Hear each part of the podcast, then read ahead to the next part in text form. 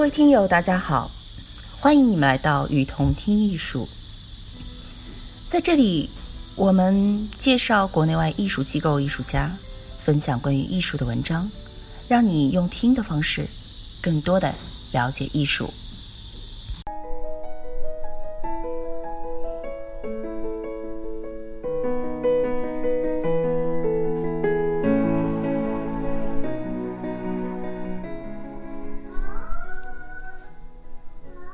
这里是雨桐听艺术。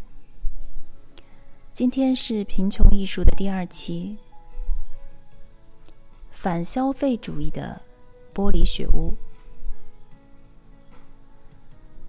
贫穷艺术是热那亚艺评家吉尔马诺·切兰特在一九六七年九月提出的。他在为展览《贫穷艺术》。空间所写的文章中说道：“平凡已经进入艺术领域，物质存在和人的行为已经成为了艺术。他们在探寻的过程中去除掉所有带有模仿痕迹、表现手法和语言习惯的东西，来获取一种新的艺术形式。”瑞士策展人让·克里斯多夫·阿曼在一九七零年为贫穷艺术提出了一个尤为相关的定义：贫穷艺术指的是一种与周围科技世界相区别、追求以最简单的方式达到诗意效果的艺术。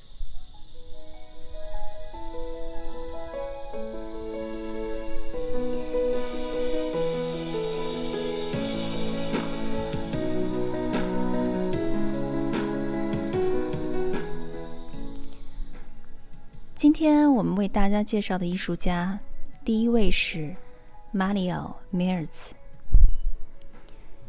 一九二五年生于米兰，意大利画家和雕塑家，贫穷艺术运动的领导成员，一位自学成才的艺术家。他通过将有机物和无机物与其他的力量和能量的接触，改变材料的性能。是梅尔茨的艺术核心。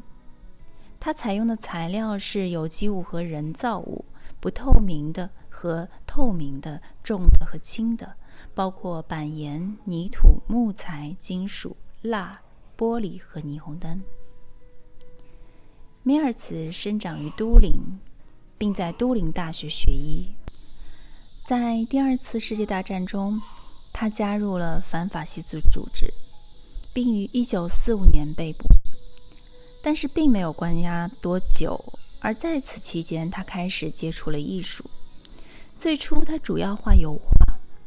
1960年开始，他创作了螺旋式画面，然后开始探索事物本身的自然与文化的关系，并且创作了他著名的灯光系列作品。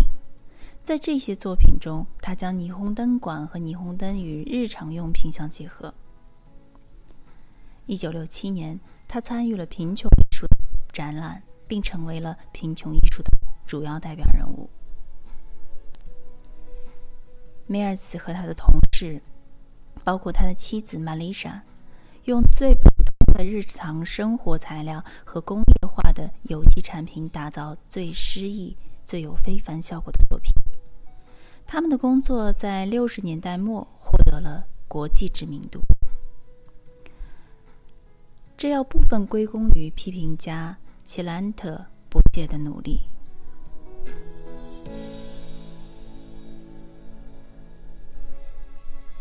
一九六八年，他创作出了他经典的作品《雪屋》。雪屋通常是一个金属大构造，上面盖上土。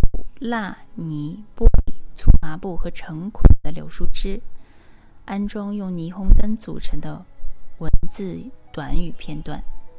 这些圆顶形结构已成为它的标志性符号，象征着它反消费主义的立场。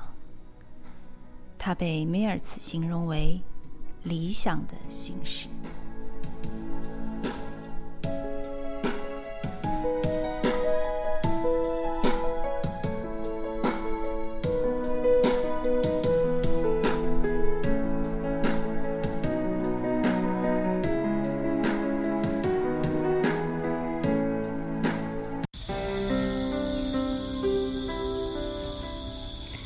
感谢您的收听，欢迎大家多提宝贵意见，并且来我们与同听艺术同名的微信和微博留言哦。